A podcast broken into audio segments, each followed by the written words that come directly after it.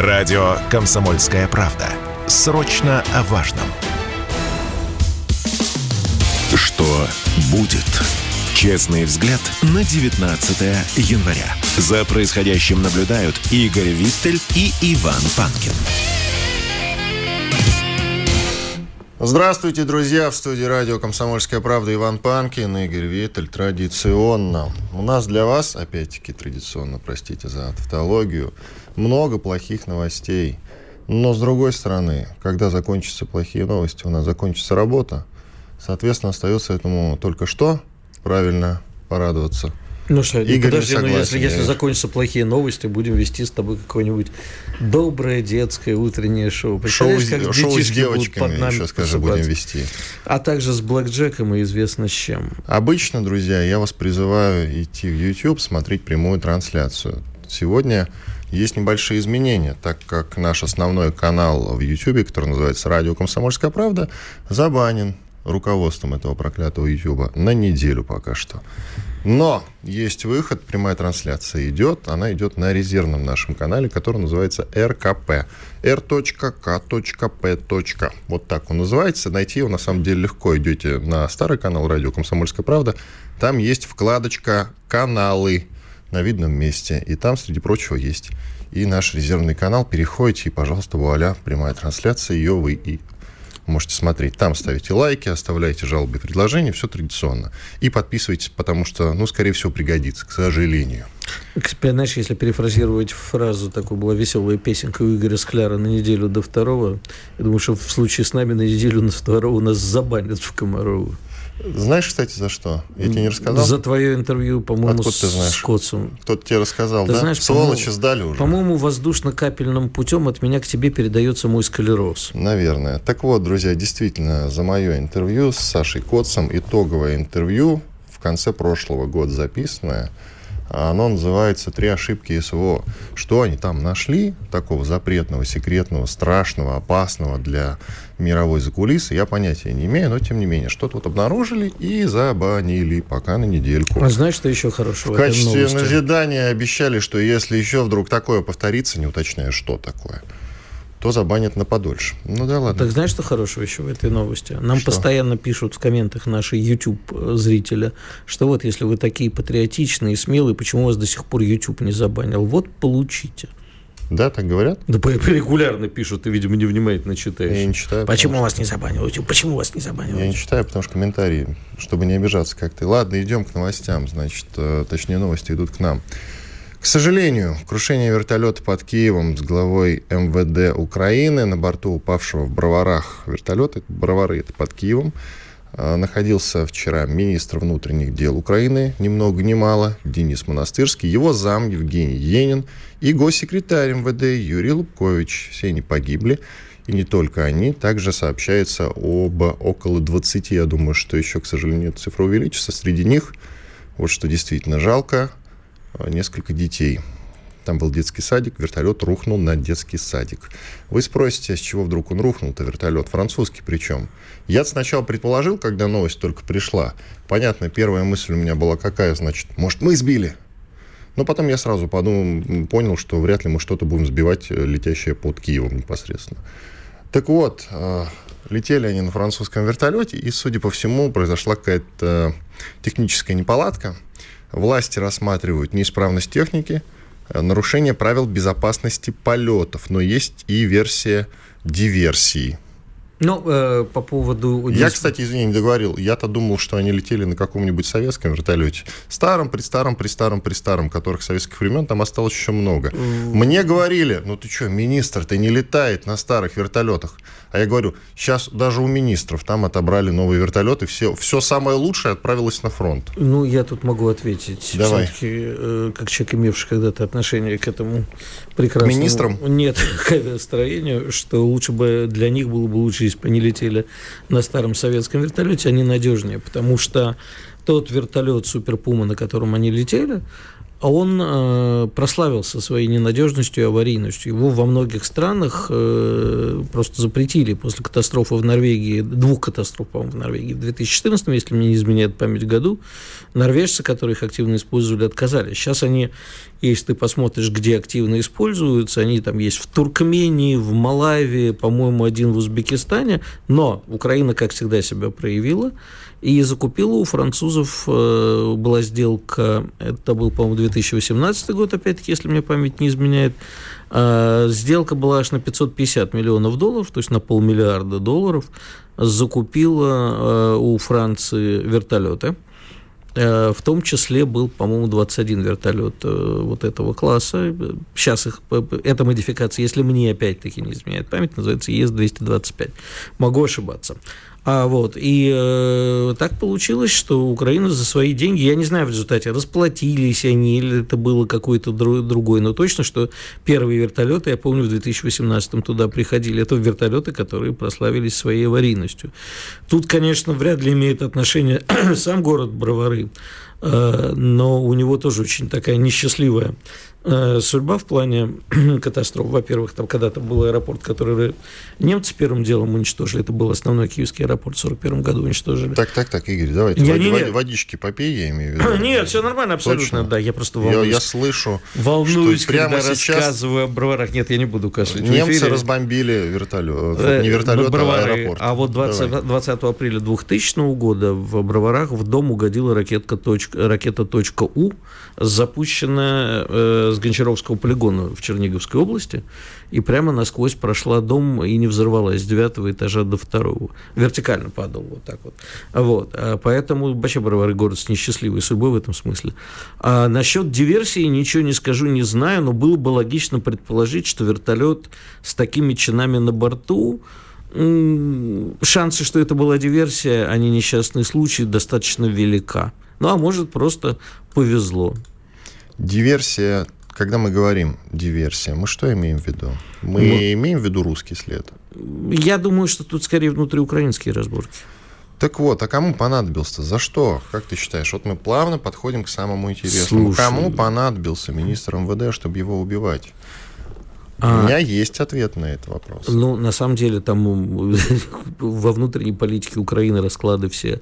Там не система сдержек противовесов, а система прямо вот а, махача друг с другом смертным, в том числе военные с э, местными э, ментами воюют просто со страшной силой. И потом, насколько я помню, а, была скандальная история, что обвинили в милицейские чины внутренних, то есть МВД обвинил Минобороны, что те торгуют полученными Э, полученным оружием, которое как бесплатно предоставляется, они их продают в третьи страны. Так что ты понимаешь, о каких деньгах там идет речь, там и полмиллиарда покажут с копейками. И вполне возможно, что сейчас они там летели по чью-нибудь душу. Э, и в результате вот так вот получилось. Ну, я разверну вот эту твою версию. Министр МВД Украины знал, что Минобороны, да, подторговывает оружием, и летел, чтобы с этим разобраться. И тут как бы версии расходятся. Разобраться в каком смысле? чтобы оружие поступало все-таки на фронт. Это одна из вот этих прелюдий. А другая гласит, что чтобы поиметь с этого долю.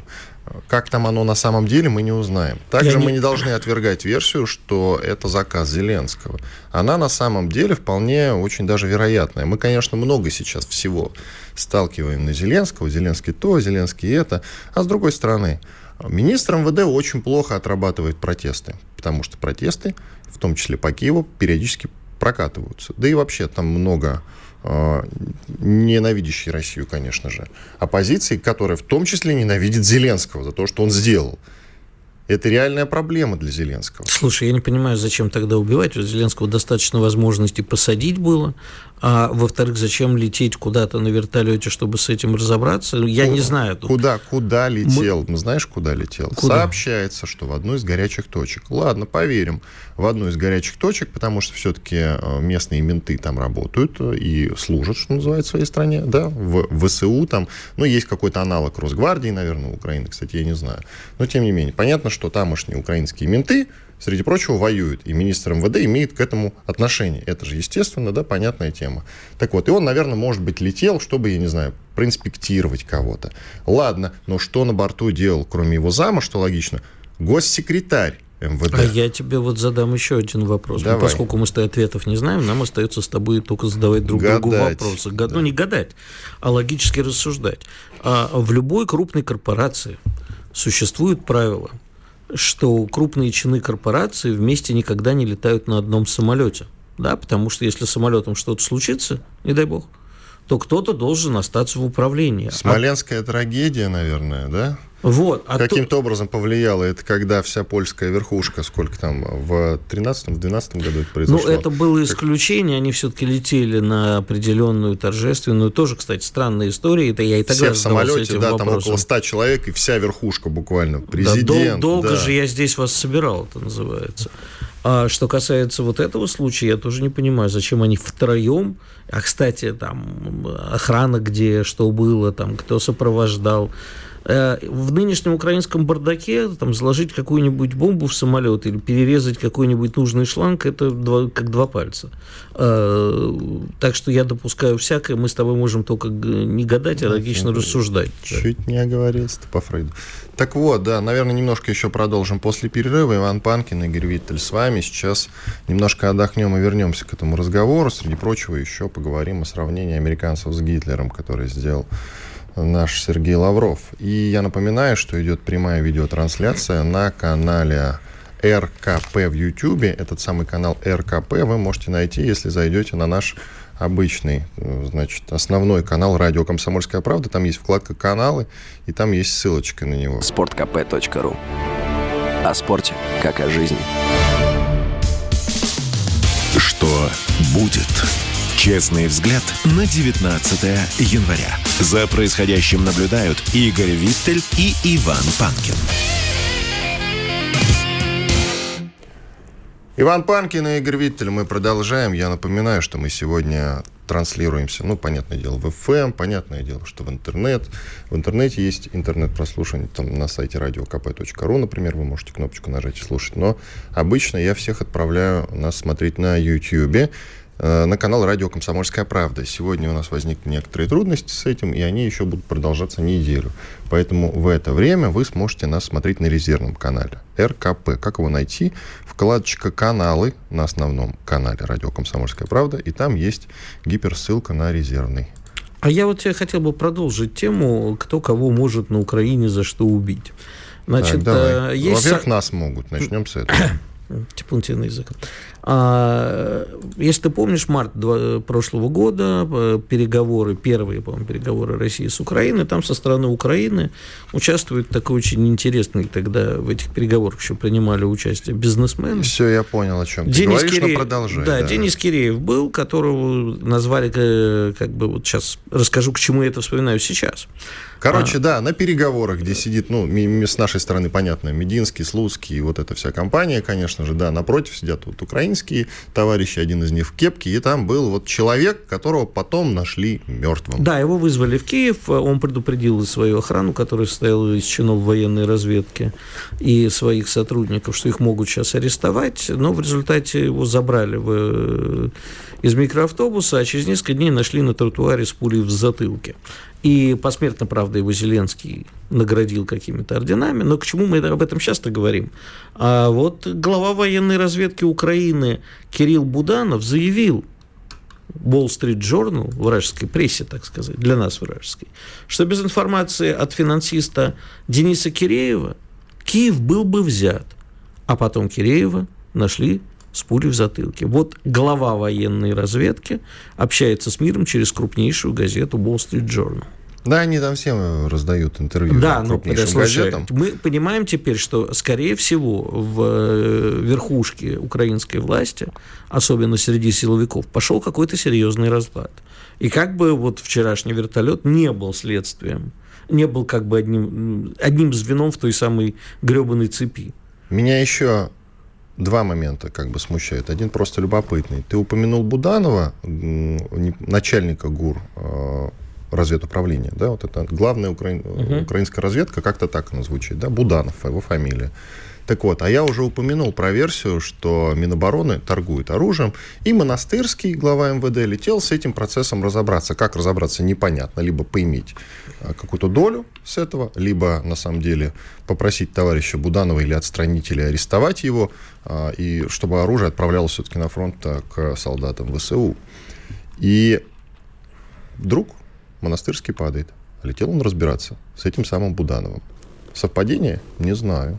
И еще один момент. А почему мы не обращаем внимания, что вторая большая трагедия на Украине происходит за несколько дней, и опять дети?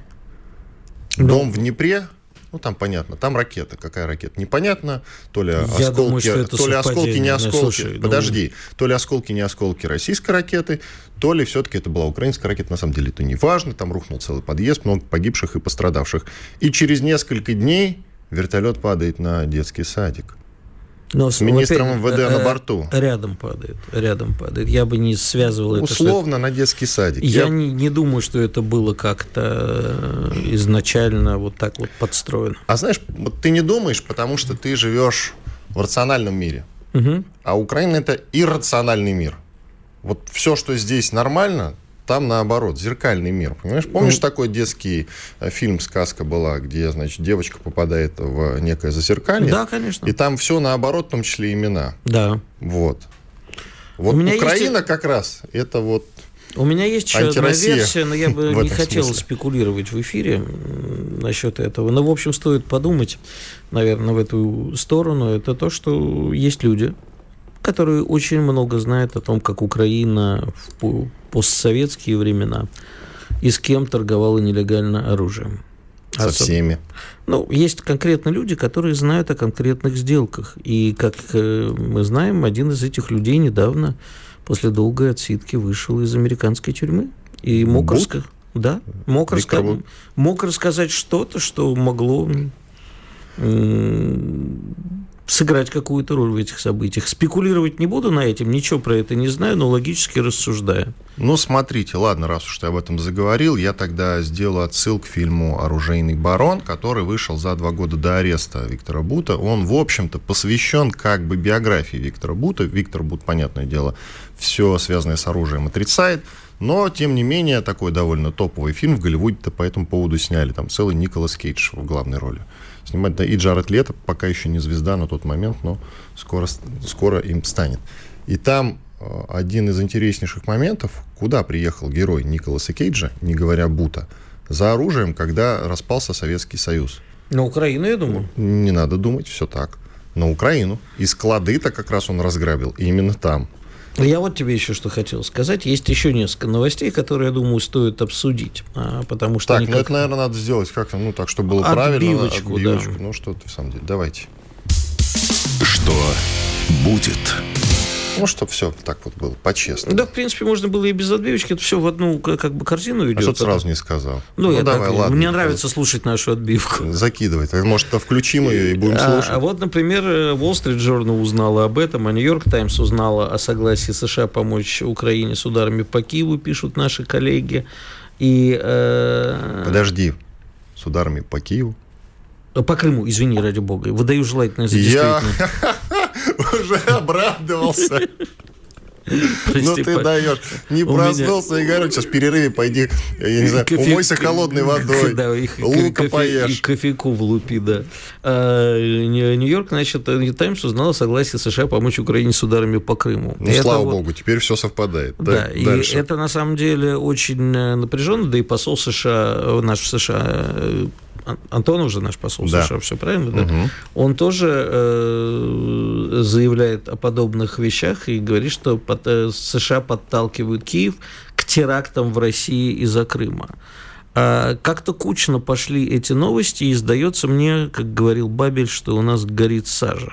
То есть э, происходит все-таки, понимая, что перелом в нашу сторону э, на фронте, Я думаю, что Штаты тут пока не звучит, хотя Шольц, да, можно еще сказать про Шольца, который тут сказал, что только победа над Россией сможет привести к, желательным, к желаемым результатам. Столтенберг пошел дальше, и там в Давосе, который сейчас форум проходит или уже закончился, но это не суть, э, заявил о том, что Россия не победит в этой войне. Мы это через несколько минут обсудим с военным это экспертом мы обсудим, Михаилом да. Я просто к тебе угу. хочу сказать, что судя по риторике, а вот особенно потому, что, ну, слушай, Нью-Йорк Таймс это... Авторитетное издание. Да, авторитетное издание. А, видимо, Штаты понимают, что на фронте пошел перелом в нашу пользу. И, а, видимо, сейчас мы увидим следующую итерацию действий. Это, по крайней мере, сейчас будет поставляться тяжелое оружие для, именно для ударов по Крыму. И нам нужно при предупредить э, эти вещи и э, очень быстро реагировать на это. Об этом тоже, наверное, надо поговорить с военными экспертами, но это очень тревожная, на мой взгляд, новость. И для меня даже вторая, простите за цинизм, выглядит тревожнее о том, что будут подталкивать к терактам. Я неоднократно говорил, и вот э, там нашу с тобой любимую коллегу Надану Александровну вчера зачморили за то, что она... Фридриксон, вы... Надана Фридриксон. Так. Да, зачморили некоторые либеральные в лице Ксении Собчак, что она сказала, что сейчас вот ехала в Россию, стоит очередь, а в этой очереди наверняка и террористы, и ждуны, и все, что это самое такая. И я же об этом в каждом нашем эфире практически говорю, об этой существующей сетке, вот эти вот спящие, они завозятся в Россию, и нужно быть, всех я призываю наших слушателей, предупреждайте, будьте внимательны, смотрите. Лучше перебдеть, как говорят да. в таких случаях. Да, лучше перебдеть. Это очень тревожная история, потому что сейчас против нас будет брошено в бой все, если они не могут победить на фронте.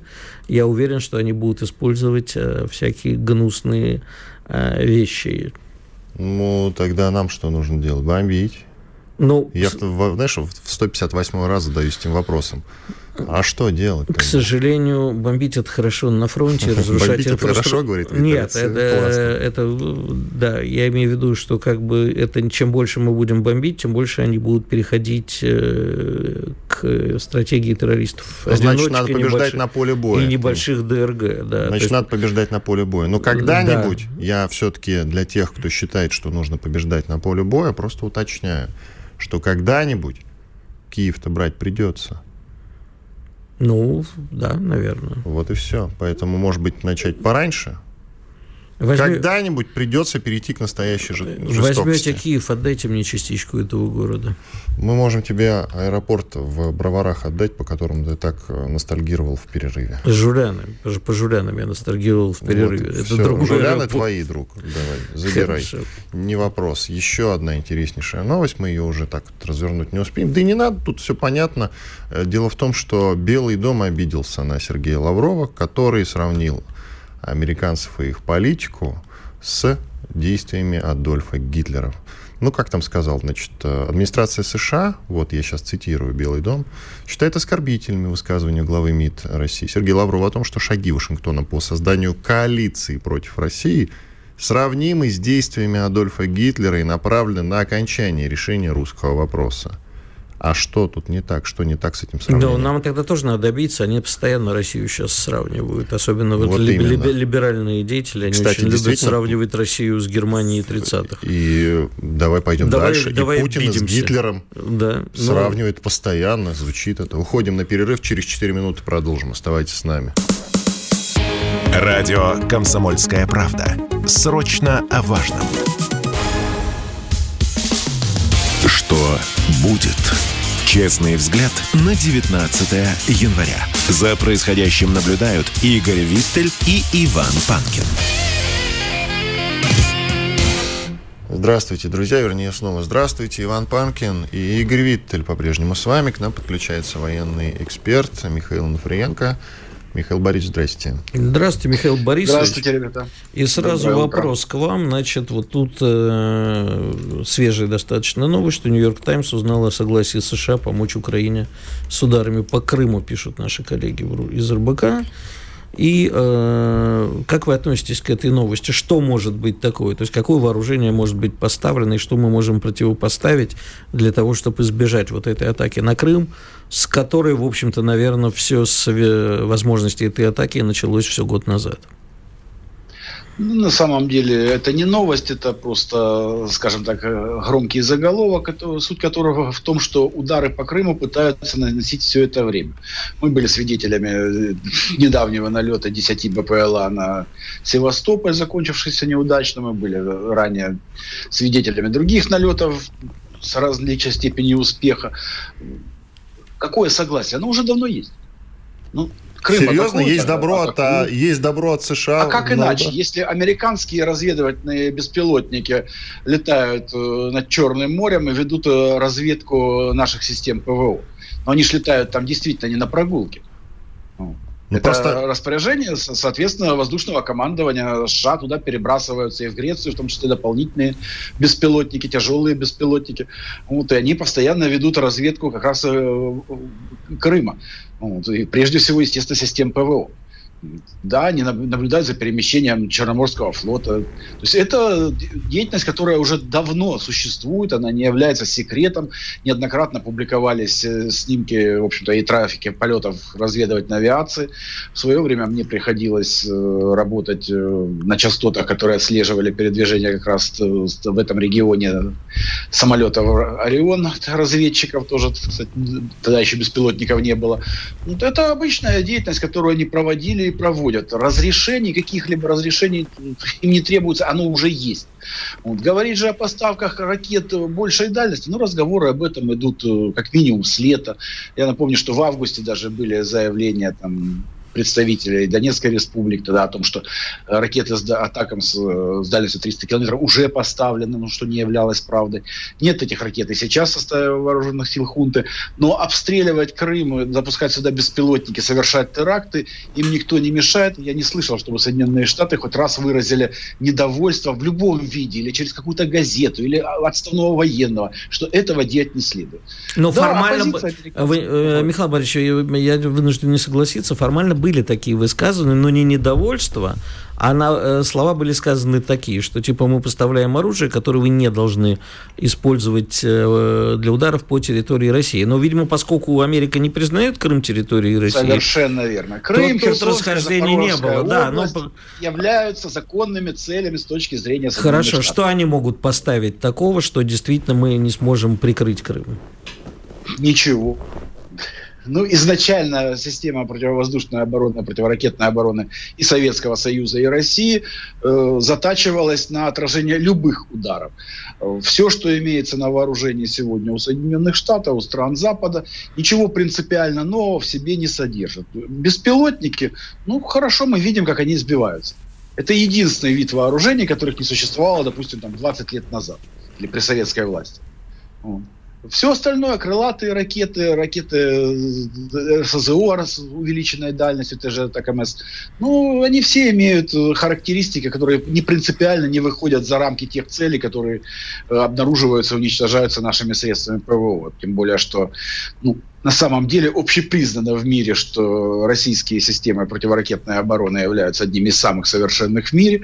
Ну, аналогов у них нет комплексы С-400, С-500, все остальные. Ну, о чем мы говорим? И во вчерашнем, по-моему, выступлении Владимира Путина речь шла о том, что мы делаем э, ракет противовоздушной обороны больше, чем Соединенные Штаты втрое, и сравнимо с тем, что производится во всем мире, или, по крайней мере, Западом так точно.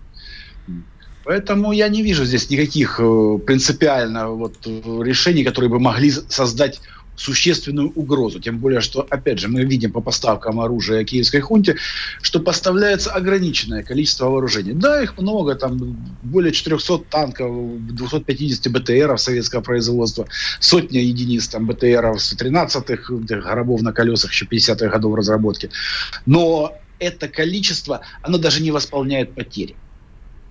Что касается... Поставки, я вас ну понял. Что, 38 Хаймерсов о чем мы говорим. А это разве мало? Это много, 38 Хаймерс. Ну, когда уничтожены сотни и сотни, это только из тех, которые подтверждены фото-видео доказательствами градов, ураганов, смерчей и так далее. Поставка нескольких десятков комплексов Хаймерсов и так далее, они создают проблемы. Они позволяют хунте продолжать боевые действия но они не создают принципиально нового характера боевых действий. Они не являются критичными, они не являются полным восполнением потерянного. Блумберг э, вчера опубликовал данные Нидерландского института изучения войны Орикс, согласно которым вооружений бронетехники без учета морской составляющей, боеприпасов поставлено 4000 единиц. Ну, посмотрите статистику, посмотрите видео. Понятно, что за прошедшие месяцы уничтожено значительно больше танков, бронетехники, бронетранспортеров, РСЗО, систем ПВО и всего прочего. Причем мы даже если не учитывать то, что уничтожено в глубине обороны, на складах, и то, что выходит из строя безвозвратно, а старая советская техника ломается иногда безвозвратно. Никто не говорит о том, что стволы, например, никто не поставляет, в том числе танковые стволы киевской хунте. А за счет чего? Не делают стволов. Ну, дальше. Михаил Борисович, подытожим по Крыму, потому что когда да. от э, условных советников, одного из них с нами уже нет, Арестович, я имею в виду, но Подоляк остался, когда они говорят, что совсем скоро мы захватим Крым или вот анонсируют удары по Крыму, к этому надо относиться серьезно. Я правильно вас понимаю?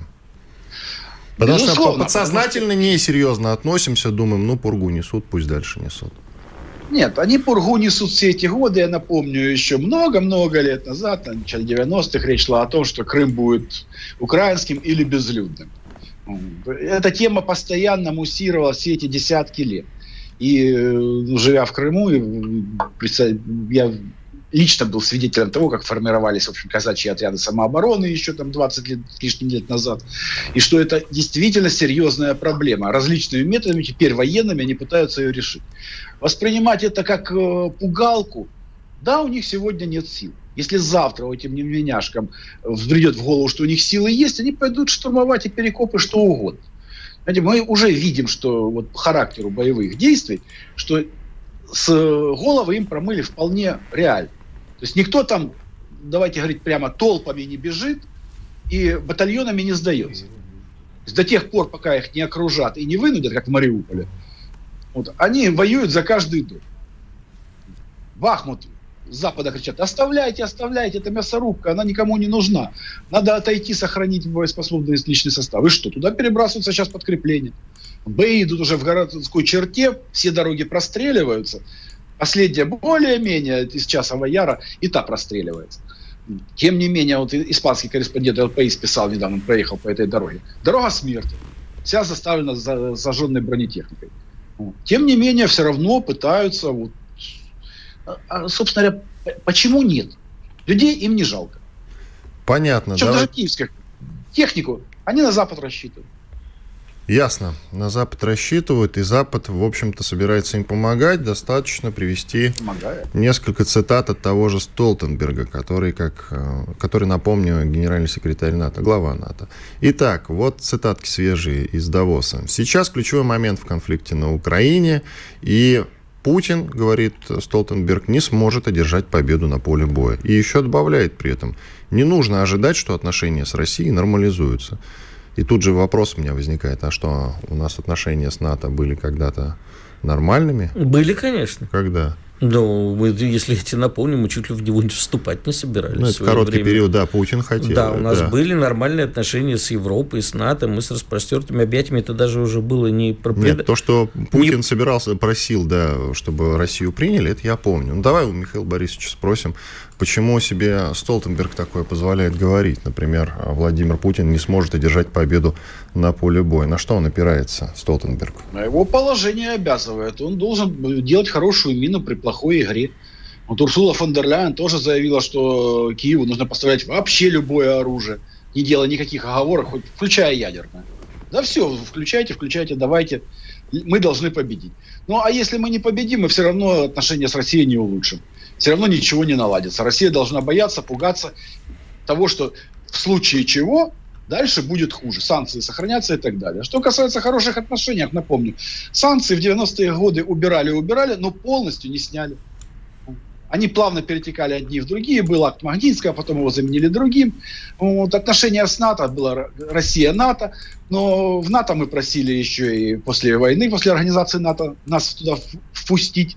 Вот это политические демарши, которые изначально предполагают, что нам откажут. Понятно, Поэтому спасибо отношения большое. принципиально не изменились, они стали откровеннее. Спасибо. Михаил Ануфриенко, военный эксперт, был с нами на связи. Остается только подытожить нам с тобой, у нас как раз вот 30 секунд остается до конца этой части. Слова Столтенберга, это все-таки эмоции или он что-то знает. Да, абсолютно Михаил Борисович прав. Ноблес облич положение обязывает. А. А, то есть, как бы он абсолютно прав. Нет, и... просто до этого Владимира Слушай, ну, а Путина а в что... таком контексте он не упоминал, а что надо ты... сказать. А что ты хочешь, чтобы Столтенберг вышел и сказал, что Россия побеждает на поле боли? Он не может это сказать, даже если мы уже в Киеве будем, и красный флаг будет на Банковой. Радио «Комсомольская правда». Мы быстрее телеграм-каналов. Что будет? Честный взгляд на 19 января. За происходящим наблюдают Игорь Виттель и Иван Панкин. Да, действительно, Иван Панкин и Игорь Виттель. И скажу, наверное, да, в общем, простую и понятную вещь. Хороших военных экспертов много не бывает, поэтому мы подключаем еще одного. Андрея Кошкина, эксперт Ассоциации военных политологов, заведующий кафедрой политологии и социологии университета имени Плеханова. Андрей Петрович, здрасте. Доброе утро, Иван. Доброе утро, Игорь. Здравствуйте, здравствуйте Андрей Петрович. Здрасте, здрасте. Тут э, встреча на базе Раймштайн в Германии состоится завтра. Я думал сначала, ну, наверное, завтра ее и надо обсуждать, но так как мы утро, логичнее, наверное, сделать какие-то предположения, что там произойдет, и уже постфактум 21 числа об этом поговорить.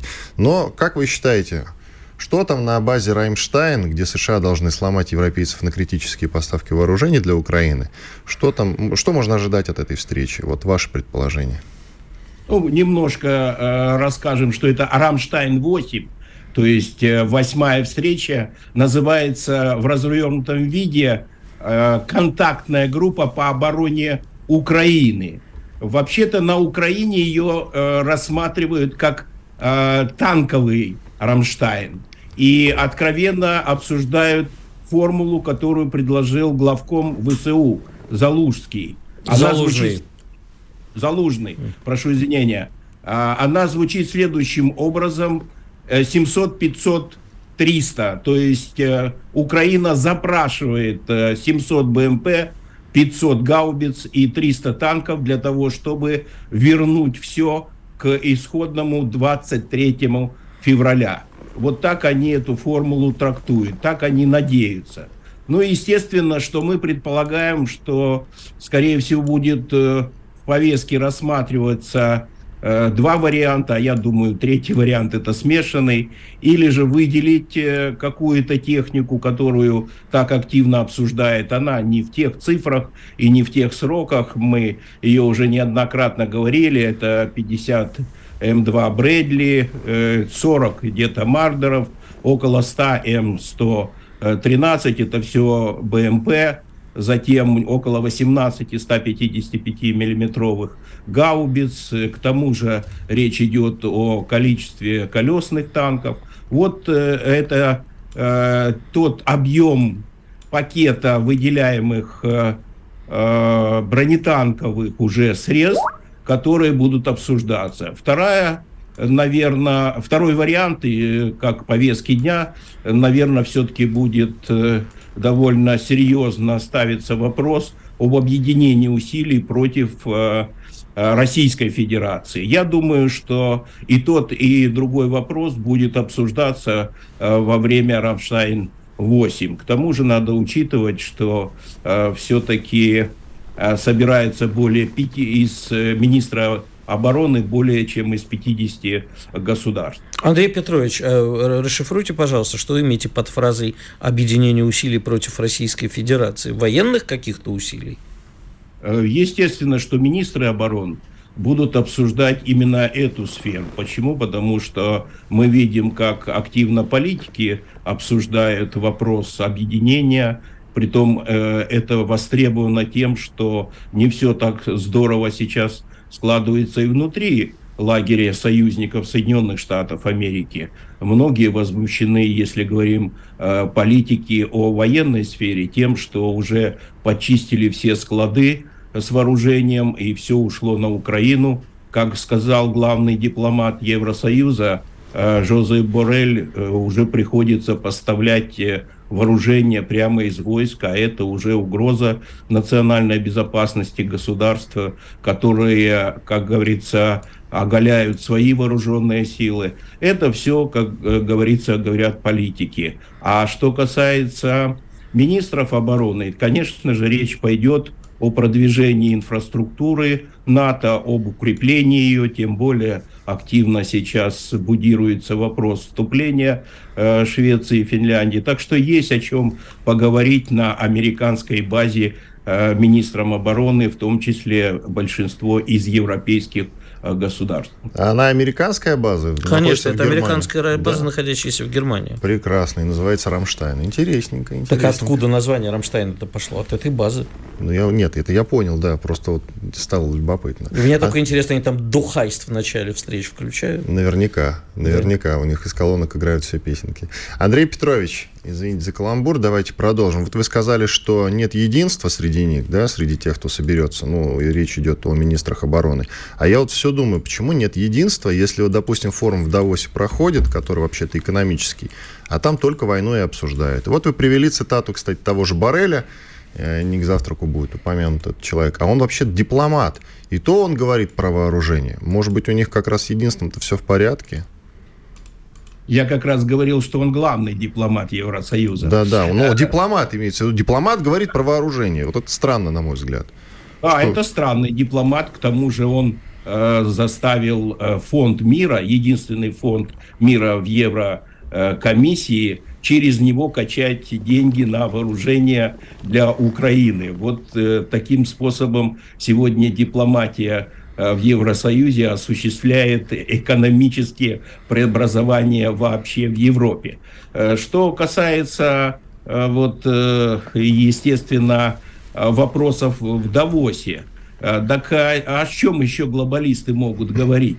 Ведь трансформация геополитической конфигурации как раз и происходит сейчас в Европе. Если говорить о новом мироустройстве, об опасениях глобалистов. А как раз-то здесь э, проблема Украины у них в фокусе внимания. Не, не случайно э, Генри Киссинджер вдруг перешел в своей риторике из весьма толерантного отношения к Украине весьма жесткое против России. Если он раньше говорил о необходимости э, нейтрального статуса Украины в целом, то сегодня он говорит о быстрейшем вступлении Э, Украины в НАТО, и что, в общем-то, э, Североатлантический альянс делать должен все для того, чтобы осуществить э, эту мечту теперь уже Генри Киссинджера. Андрей Петрович, э, я, во-первых, очень рад, что вы в нашем антиглобалистском э, лагере. В нашем э, антиглобалистском заговоре участвуете. Да, в нашем антиглобалистском заговоре участвуете. Но вопрос сейчас немножко не военный, раз уж вы сами упомянули Давос. А о чем они Давос там вообще... я упомянул. Ну, неважно. Это да, поклеп страны. Хорошо. О чем они там вообще разговаривают, ладно, без России? Тут мы уже понимаем, что мы вышли отовсюду. И, или нас вышли. А вот без Китая-то о чем можно говорить? Китай вообще в геополитических военных раскладах сейчас не участвует?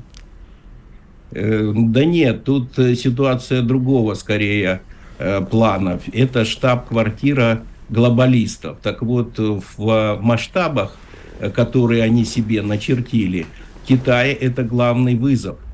Если мы острый вызов, то Китай – главный вызов. И естественно, что наши глобалисты, а это кто? Олигархи, их изолировали. Вот почему нашего участия там нет.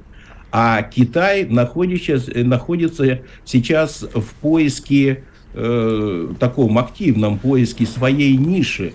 И надо сказать, что эта ниша в определенной степени зависит от взаимодействия с Соединенными Штатами.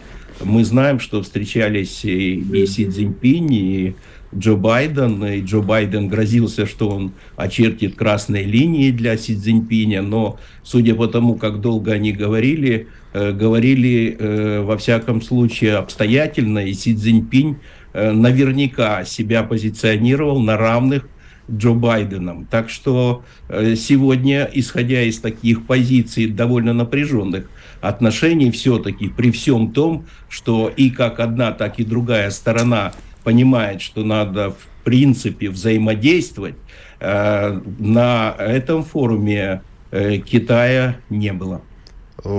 Радует, что Байден берет на вооружение и использует наши формулировочки про красные линии. Мне по, по крайней мере, мне это приятно. Андрей Петрович, давайте в танчики поиграем немножко. Тут шла дискуссия по поводу передачи Польши немецких танков э, «Леопард-2». Немцы пока не хотят их передавать. Более того, они выступают против и ругаются с Польшей по этому поводу. И в Госдуме у нас э, наши депутаты уже говорят о том, что Польша подстрекает ну, обвиняют Польшу в подстрекательстве Третьей мировой. А насколько все серьезно? Там же, по-моему, всего 14 танков-то они передают. Или 10. Пакет небольшой, в общем-то. Какое уж тут подстрекательство. Небольшой. Да, пакет небольшой. Это 14 танков, 3 взвода, 2 танка командных. Э, дело в том, что как раз Рамштайн и должен стать э, той точкой, которая мы обсуждали вторую предполагаемую повестку дня, которая должна объединить прежде всего государства, которые бы хотели поставить танки Украине, а именно Леопарды-2. Для этого на этом форуме как раз-то и Берлин должен дать добро. Для того, чтобы Берлин дал добро, надо объединиться им. Вот э, мы с вами и закольцевали э, наши размышления. Спасибо. Пока. У нас Пока. просто меньше минуты остается, Андрей Петрович. Извините. Да, ничего страшного. Подытожим. Может, они там все переругаются к чертовой матери на этом фоне, а мы порадуемся. Спасибо. Андрей Кошкин, эксперт Ассоциации военных политологов, заведующий кафедрой политологии и социологии университета имени Плеханова был Спасибо, Андрей Петрович. Как я наша... сказал в начале, военных экспертов хороших много не бывает. Да. Вот. А главное, что наше антиглобалистское дело победит. Думаешь? Да. Когда? Ну, Программа называется «Что будет?». Ну-ка, давай. Еще пару раз завинтят Грету Турнберг, мы ее на свою сторону перенесем, но нужны истеричные девушки. Э, нужно, нужно. Вот. Обсудим, обсудим ее сегодня уже в конце программы обязательно, как ее винтили и крутили. Иван Панкин, Игорь Виттель. С вами вернемся в начале следующего часа. Чтобы получать еще больше информации и эксклюзивных материалов, присоединяйтесь к радио «Комсомольская правда» в соцсетях – в отечественных социальных сетях. Смотрите новые выпуски на Рутьюбе, читайте телеграм-канал, добавляйтесь в друзья ВКонтакте, подписывайтесь, смотрите и слушайте. Радио «Комсомольская правда». Самая оперативная и проверенная информация в эфире и соцсетях.